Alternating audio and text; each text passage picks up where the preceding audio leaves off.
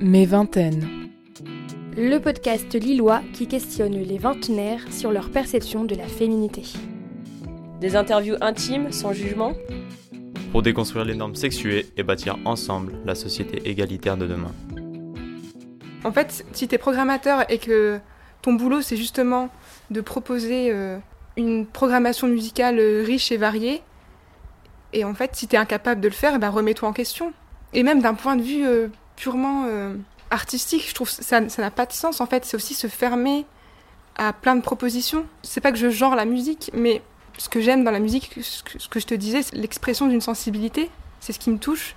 Et il y a autant de sensibilité qu'il y a de personnes, et que cette sensibilité aussi, elle se nourrit de l'expérience de vie. Et donc forcément, euh, plus il y a des gens différents, et plus euh, artistiquement, ça va s'en ressentir. Portrait numéro 17, la playlist paritaire de Leila. Pour ce 17e portrait, j'ai décidé de revenir sur une thématique déjà en partie évoquée dans ce projet avec Lucie Leguet. Elle revenait dans le portrait numéro 9 sur son parcours de chef d'orchestre. Oui, aujourd'hui, on reparle de musique, mais plus précisément des musiques actuelles et de la place des femmes dans ce milieu. À l'heure où les festivals annoncent tous leur programmation plus ou moins paritaire, attention, spoiler alerte, on est toujours en 2019 sur du pas paritaire du tout. J'ai rencontré Leila Boumali, lilloise de 28 ans, engagée sur la scène musicale de son territoire. Engagée est un faible mot d'ailleurs pour traduire l'investissement de cette jeune femme bénévole dans de nombreuses associations et cofondatrice d'un label musical. Leila est allée de découvertes en découvertes, puisque plus jeune, le milieu culturel lui était totalement étranger.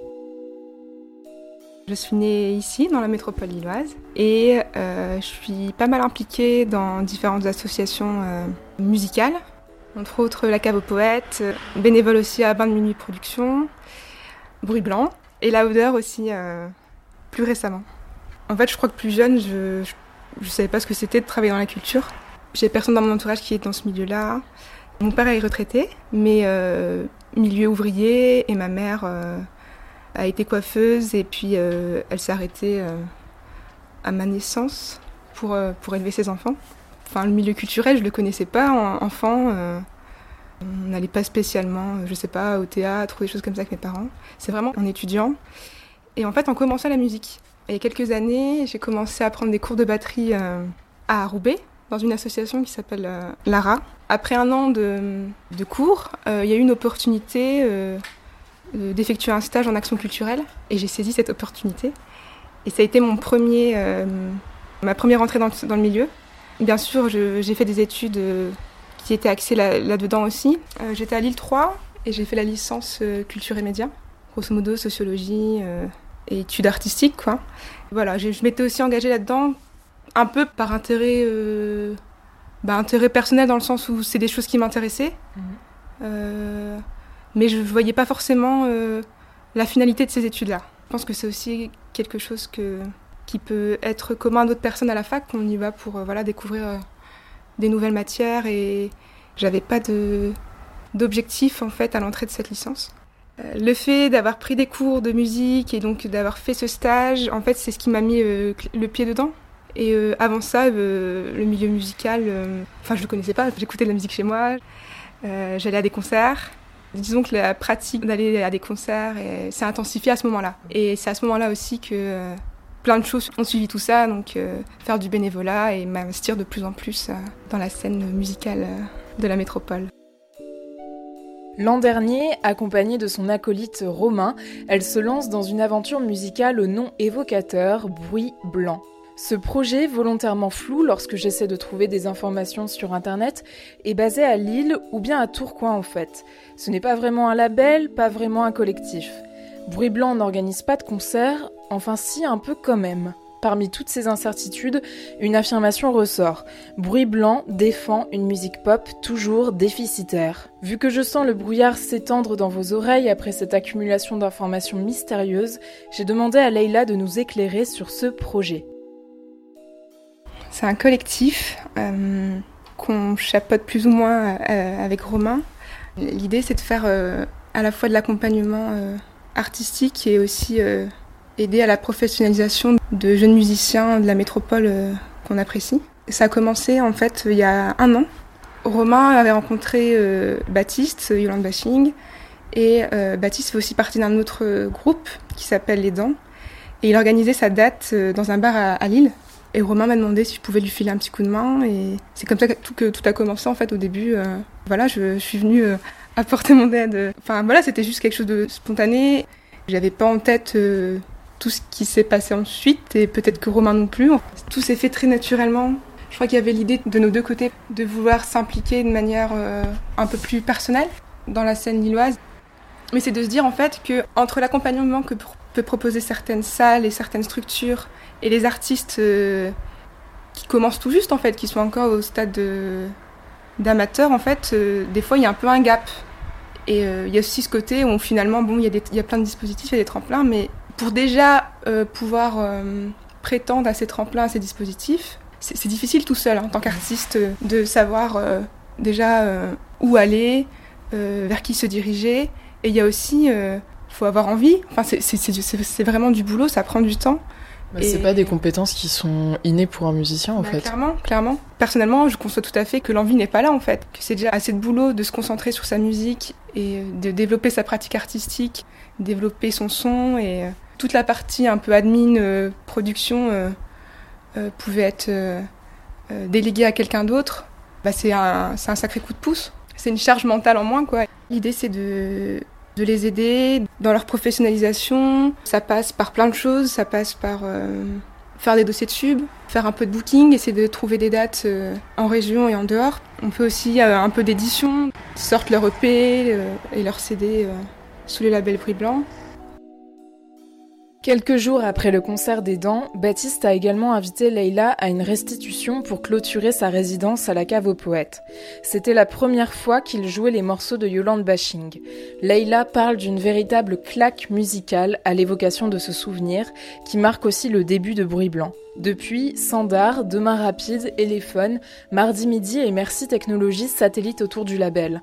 Un an après sa création, Bruit Blanc est devenu un collectif protéiforme qui accueille une dizaine de projets musicaux, mais pas seulement puisque Manu, artiste plasticienne, a également travaillé sur les visuels du projet. Bruit Blanc, ce n'est pas seulement Romain et Leïla qui accompagnent les artistes dans le développement de leurs projets musicaux, puisqu'aujourd'hui Leïla parle d'apport mutuel entre tous les membres du collectif au fur et à mesure des rencontres qu'on fait et des découvertes. Donc ça va de, de l'électro à, à, la folk pour le moment. Euh. Mais, mais moi j'y vois une cohérence dans tous ces genres. Il y a ce côté vraiment... Euh, bah, il y a une authenticité qui ressort de toutes ces compos, je trouve, euh, de leur démarche. Et ce petit côté aussi expérimental, moi, qui m'intéresse beaucoup, me touche. c'est ce que j'aime dans la musique, quoi. C'est ce que je veux voir. une sensibilité qui est partagée. Aujourd'hui, on, a, un vrai collectif, euh, on est un bon groupe, euh, on s'entend tous super bien et que, et que c'est la base en fait aussi du projet, le fait de, de travailler avec des gens euh, qu'on apprécie autant humainement que, qu'artistiquement. C'est très porteur, selon les opportunités, selon les envies. Il y a plein de choses qui se mettent en marche et, et de se dire qu'en fait, bon, on n'a pas beaucoup d'argent, mais qu'avec plein de bonne volonté, on arrive à faire plein de choses on avance tous ensemble et, et on tente des choses et on verra bien où ça nous mène. C'est pas moi qui suis sur scène et voilà, mais je me sens concernée. Euh, là, euh, par exemple, on, revient de Bourges. On est parti avec euh, Baptiste pour défendre son projet dans le cadre des Inouïs. Je dirais pas dire que j'étais stressée. Bon, peut-être que lui va dire que qu'on avait l'air un peu stressé avec Romain, mais je me sentais vraiment concernée. Et quand c'est terminé, quand il est passé sur scène, j'ai senti quelque chose c'est ouf, c'est bon, c'est passé. C'est étrange parce que du coup, c'est à la fois c'est très, euh, c'est très récent, quoi. Ça fait grosso modo un an, mais là, ça, fait vraiment partie de mon quotidien, quoi. Et tu t'attendais pas à ça? Bah non, mais je pense qu'aucun de nous euh, s'y attendait, quoi. On avance euh, petit à petit tous ensemble et, et en gros, voilà, on, on tente des choses, quoi. C'est vrai qu'on n'est pas paritaire. Justement, on n'a même pas ça l'idée, quoi, de se dire euh, on doit être paritaire, ou dans le sens où euh, là, tout s'est fait euh, de manière très naturelle par des rencontres. Et avec Romain, on n'a même pas besoin de se le dire, quoi. Ça nous paraît tellement évident, justement, Il y a une part de hasard pour le moment, mais ouais, enfin c'est même pas une question qu'on se pose tellement c'est évident et c'est d'accompagner des, artistes et, et, et, programmer et organiser des concerts et, et on focalise pas sur euh, le sexe des artistes. Euh. Bah là c'est cool, euh, dernièrement on a la première artiste musicale accidente alias Séverine qui qui a intégré Bruit Blanc. Elle est lilloise, c'est vraiment très chouette ce qu'elle fait. Elle joue de la guitare, des accords délavés, je crois qu'elle définit comme ça. C'est vraiment très beau. Elle a un vrai magnétisme sur scène. Je pense qu'à la fin, quand on l'a vue sur scène, on tombe amoureux, quoi, forcément. À côté de son activité bénévole pour Bruit Blanc, Leila travaille et rencontre chaque mois les membres de Louder, association qu'elle intègre dès ses débuts et qui œuvre à la visibilité des femmes dans les musiques actuelles. Alors j'ai eu connaissance de Lauder euh, au début de l'assaut, il me semble. Vraiment au tout début. Euh, c'est Marion, une des, une des, membres fondatrices, qui m'en avait parlé. Et euh, c'est vrai que faute de temps au début euh, et de ouais faute de temps, j'ai pas pu euh, m'impliquer comme je le souhaitais. Mais voilà, j'étais j'ai adhéré très rapidement. Et oui, la Lauder, l'idée, c'est de partir d'un postulat qui est que euh, les femmes sont sous-représentées euh, dans le milieu culturel en général et euh, plus particulièrement euh, dans la musique actuelle, que ce soit euh, sur scène en tant qu'artiste, technicienne ou encore à la programmation, voilà, à des postes de, responsabilité. Et donc, ouais, l'assaut, elle essaie de... Il y a une volonté de, se dire, bah en fait, c'est pas normal, tout simplement. Une des premières choses qui a été mise en place, c'est de constituer un annuaire de femmes euh, euh, techniciennes. Donc c'est quelque chose de, voilà, de très pragmatique de se dire en fait, euh, je pense que quand on parle de, des femmes dans la musique, euh, la chose qui, va, qui a tendance à revenir, c'est bah oui, mais euh, on n'en connaît pas. Mm. Genre oui, bah je veux bien en engager ou je veux bien faire appel à, des femmes, mais voilà, j'en connais pas. Avec cet annuaire, c'est de dire, bah vous pouvez pas dire que vous en connaissez pas en fait. Il y en a, et ça permet aussi de, responsabiliser les personnes décisionnaires du milieu. En fait, quand on cherche, on trouve. Il n'y a pas. C'est faux de se dire, euh, bah, s'il y a moins de femmes euh, dans ce milieu, c'est parce qu'il y a moins d'artistes féminines ou il y a moins de personnes euh, compétentes dans le milieu et que par extension, il y aurait moins de femmes euh, à différents postes. Il y a un intérêt, en tout cas, euh, réel de la part des professionnels de la région pour toutes ces questions. Et il y a eu des rencontres déjà avec, avec des élus, avec des, des, salles, avec le réseau aussi des musiques actuelles haute fidélité. C'est encourageant pour la suite. Et on espère qu'il y aura vraiment des choses euh, concrètes qui vont être mises en place euh, pour qu'il y ait un changement dans, dans, le milieu des musiques actuelles.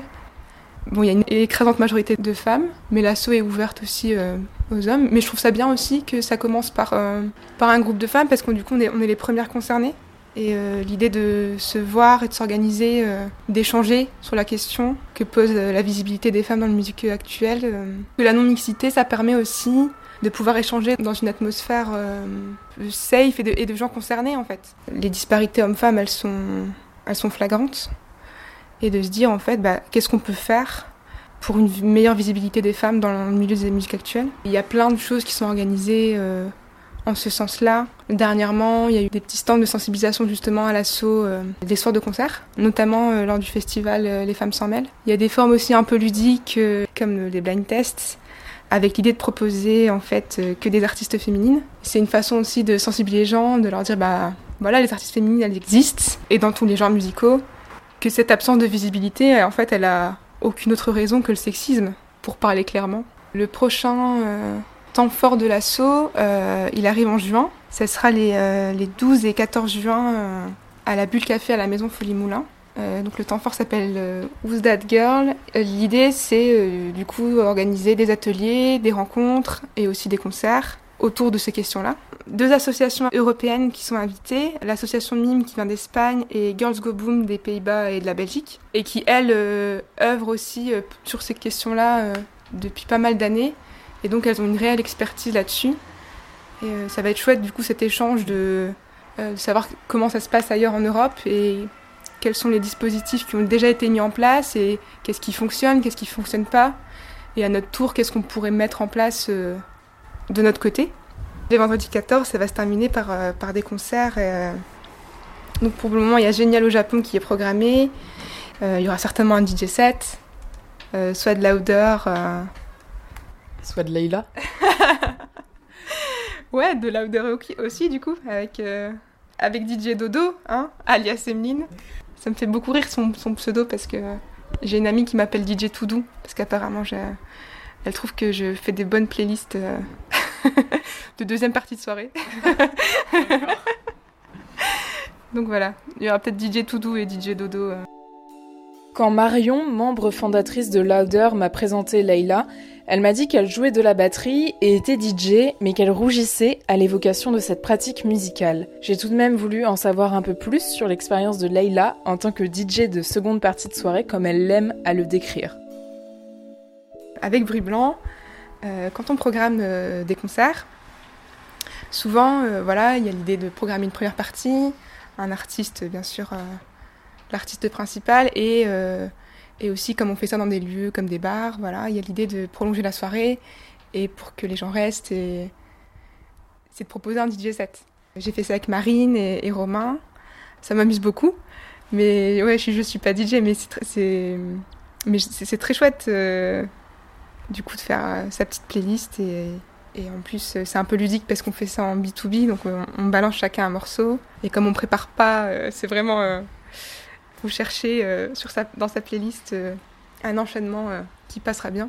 Mais oui ça m'amuse beaucoup mais je ne suis pas DJ Et qu'est-ce que ça te fait de jouer devant un public en fait? La première fois c'était un peu la pression parce qu'en plus je venais à peine de de prendre connaissance euh, du logiciel. euh. La première fois, c'était fin juin 2018. Mais en fait, euh, je, je ressens pas de stress particulier parce que moi, ça me, je me prends pas au sérieux, quoi. Ça m'amuse. Et je suis suis pas derrière une batterie, par exemple, et où je suis pas au micro, donc, ça me fait juste plaisir j'aime bien voir les gens danser. Puis moi, je danse derrière mon ordi. C'est une façon de terminer la soirée euh, plutôt cool, ouais. Plus sérieusement, lorsque Leïla a découvert le milieu musical, honnêtement, elle me confie qu'elle n'était pas consciente des disparités genrées présentes dans chaque strate culturelle.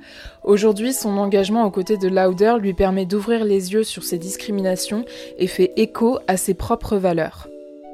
Ça fait écho directement euh, à mon féminisme, tout simplement. Que juste, il n'y a aucune raison pour que ce soit un milieu qui soit monopolisé par les hommes. Et c'est vrai que hum, je pense que c'est aussi euh, dans ma façon d'appréhender la musique, euh, la question euh, du genre, où je ne la posais pas en fait.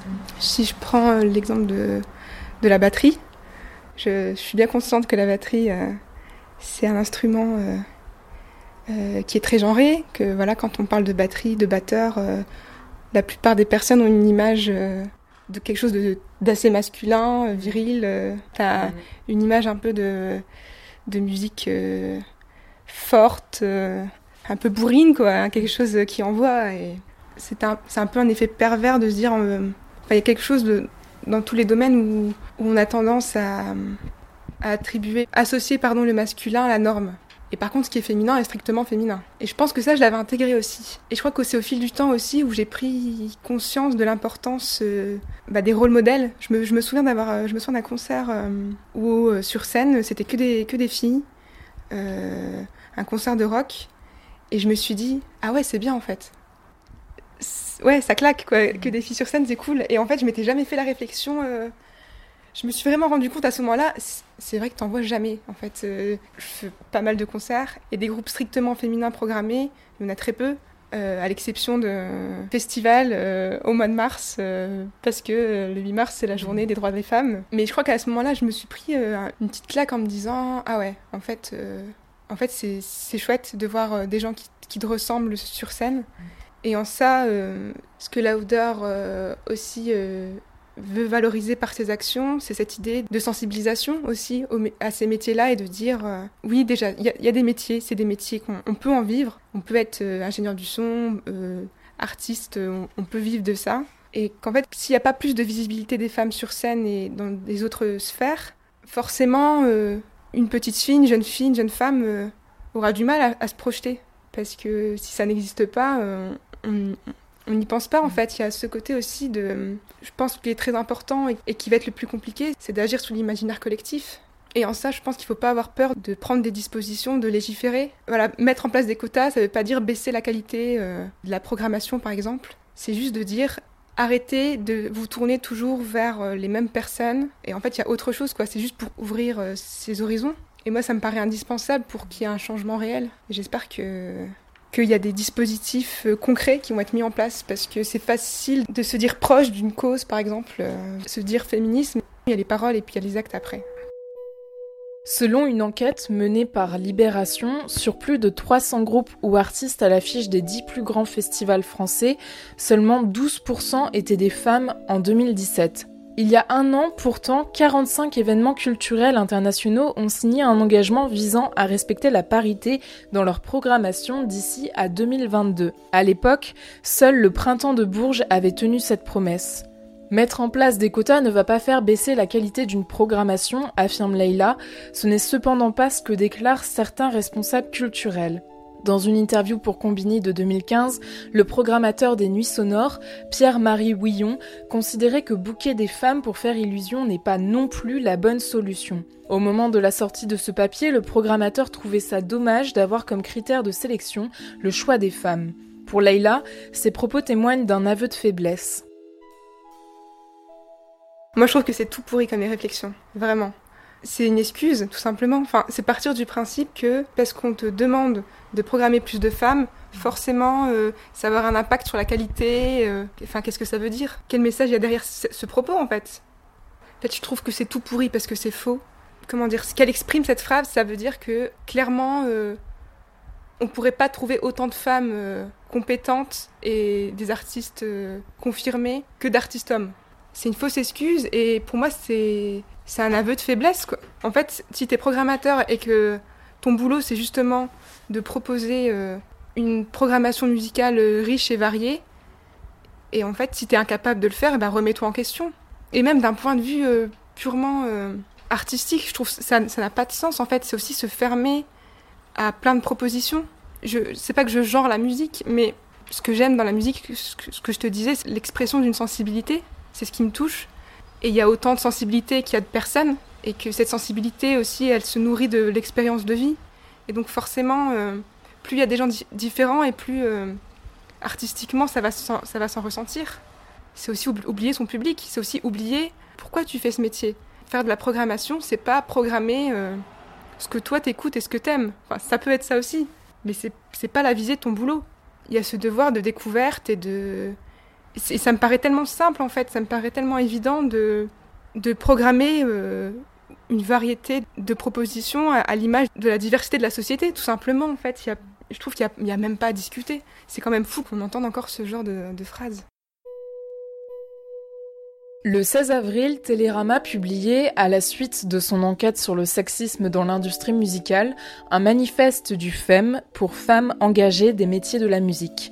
Cette tribune, signée par 1200 professionnels, est un appel au changement des mentalités et des pratiques, puisque l'ensemble des contributrices, qu'elles soient musiciennes, éditrices, manageuses ou juristes, déclarent avoir été victimes ou témoins du sexisme quotidien de cette industrie. Pour Leila, ces prises de parole post-MeToo soulignent le caractère universel des discriminations et de l'inégalité entre les femmes et les hommes. Il y a une meilleure communication en fait de, des, initiatives qui visent à dénoncer les, différentes discriminations et le sexisme euh, en général. Je sais qu'on parle beaucoup de libéralisation de la parole, j'aime pas trop ce terme. Je pense que c'est plutôt euh, la libération d'une écoute, qu'auparavant on n'écoutait pas forcément ça.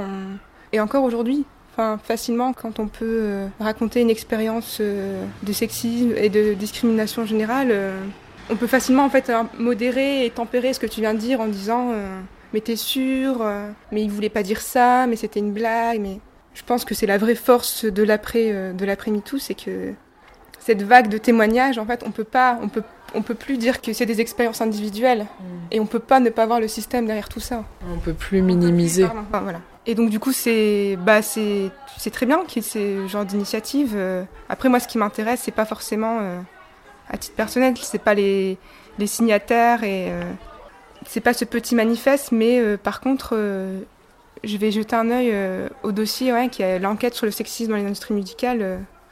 Encore une fois, je te parlais tout à l'heure de l'idée de. Voilà, je pense qu'il faut légiférer sur la question. Et pour pouvoir légiférer aussi, il faut apporter, il faut venir avec des chiffres et, euh, et enquêter. Et c'est pour moi le seul moyen en fait pour faire changer euh, les mentalités. Même si aujourd'hui Leïla aide de nombreux artistes à développer leur visibilité, elle continue dans son temps libre à jouer de la batterie avec un groupe d'amis. Pour l'instant, rien de pro, puisque ce groupe s'est construit sur une blague liée à une musique de notre adolescence que vous connaissez peut-être.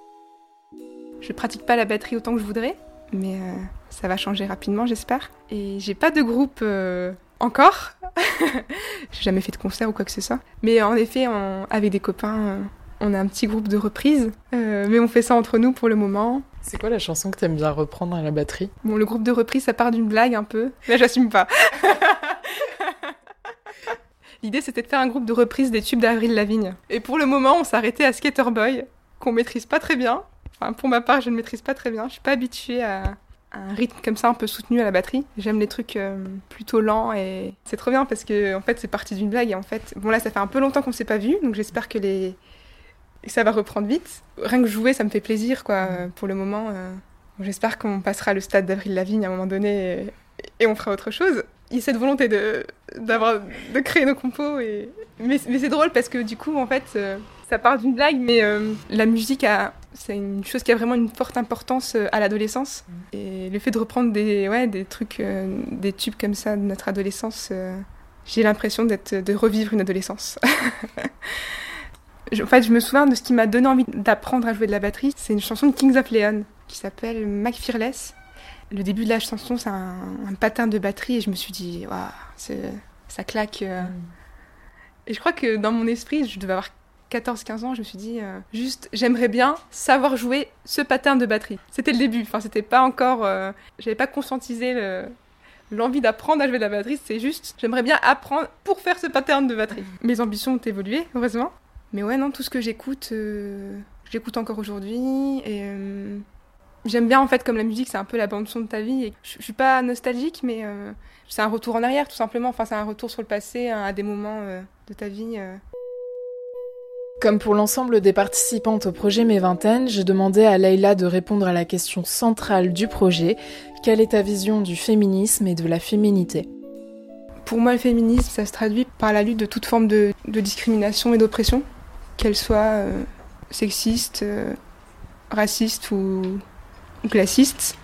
On peut pas, je pense, s'attaquer à une forme d'oppression sans, sans toutes les attaquer, parce que sinon ça n'a aucun effet euh, concrètement. Et que tout, euh, tout se lie et la féminité. Je sais pas trop ce que c'est. Je pense pas qu'il y ait une féminité. Et en fait, je pense que qu'il y en ait une, qu'il y en ait plusieurs, qu'il n'y en ait pas, euh, c'est pas une question qui m'importe. Dans le sens où on a, le- droit d'être ce qu'on veut, en fait. Et euh, bah, si on veut définir, on peut définir. Et si on veut pas le définir, euh, moi, ça me pose aucun problème. Ouais, je sais pas ce que c'est que la féminité. J'espère que ce témoignage vous aura donné envie de vérifier la parité dans la programmation de votre festival préféré, ce que j'ai fait pour le festival auquel je me rends chaque année depuis maintenant 6 ans, et j'en suis arrivée à ce triste résultat. Sur les 38 artistes et groupes bookés, 27 sont des hommes.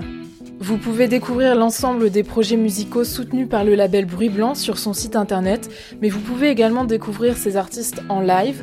Héron Cendré jouera par exemple le 2 mai au Café Disquaire à Lille, et Mardi Midi et Yolande Bashing joueront respectivement les 17 et 18 mai prochains à la Condition Publique à Roubaix.